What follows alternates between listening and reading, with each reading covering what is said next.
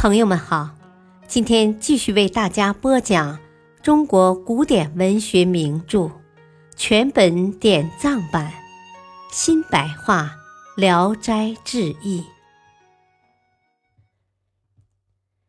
卷一画皮。太原有个姓王的书生，清晨走在路上。遇见一个女子抱着一个包袱，独自奔波，走得很吃力。他加快脚步，赶到跟前一看，是个十六七岁的美貌女子。王生心里很喜爱她，就问道：“啊，你有什么事情？大清早孤单单的一个人赶路呢？”女子说：“你是过路的人。”不能解除我的忧愁，又何必劳神问讯呢？王生说：“啊，你有什么忧愁呢？如果我能为你效力，绝不推辞。”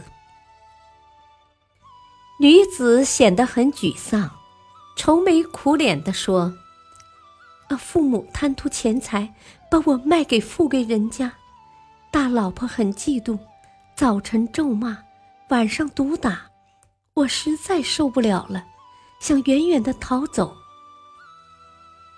王生问他：“你逃到什么地方去呢？”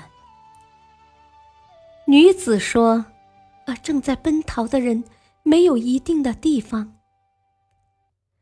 王生说：“哦，我家离这儿不远，请你受点委屈，啊，就到我家里去吧。”女子很高兴。答应了。他替女子拿着包袱，领她一起回到家里。女子看看屋里没有人，就问道：“你怎么没有家口呢？”王生回答说：“哦，这是书房。”女子说：“啊，这个房子很好。你如果可怜我，要救我，就得保守秘密。”不要泄露出去。王生点头答应了，于是二人就同居了。王生把女子藏在密室里，过了好多天，家人也不知道。他向妻子稍稍透露了一点儿，妻子陈氏怀疑女子是富家大户的小老婆，劝他赶快把她打发回去。王生不听。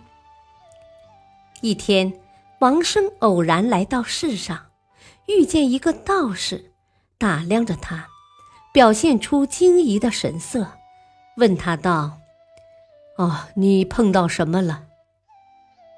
王生说：“哦，没有啊。”道士说：“你身上被邪气缠绕着，怎么还说没有呢？”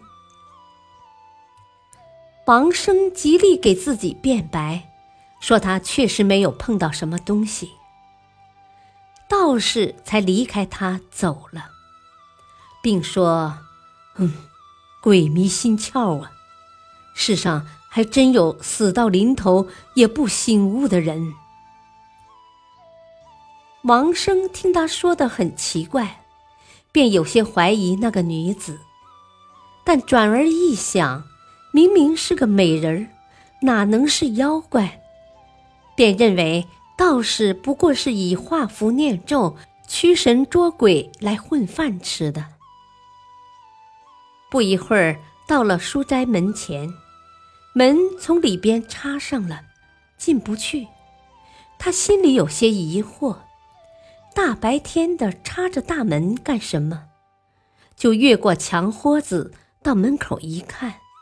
书斋的门也从里边插上了，便蹑手蹑脚地走过去，扒在窗上往里看，只见一个狰狞的恶鬼，脸是翠绿色，牙齿尖尖的像锯子，把人皮铺在床上，拿着彩笔在上面画，画完了扔掉彩笔，提起人皮，像抖了衣服似的抖了抖。往身上一披，就变成了美女。王生看到这个情景，害怕极了，就趴在地上爬出来，急忙去寻找道士。道士不知哪里去了，他到处寻踪追迹，在野外碰到了，就直挺挺地跪在地上请求援救。道士说：“我给你把他赶走，这个家伙也费尽了苦心。”好容易找到一个替身，我也不忍心伤害他的生命啊，就给王生一把银符，叫他挂在卧室的房门上。临别的时候，还约定下次在清帝庙会面。感谢收听，下期继续播讲画皮。敬请收听，再会。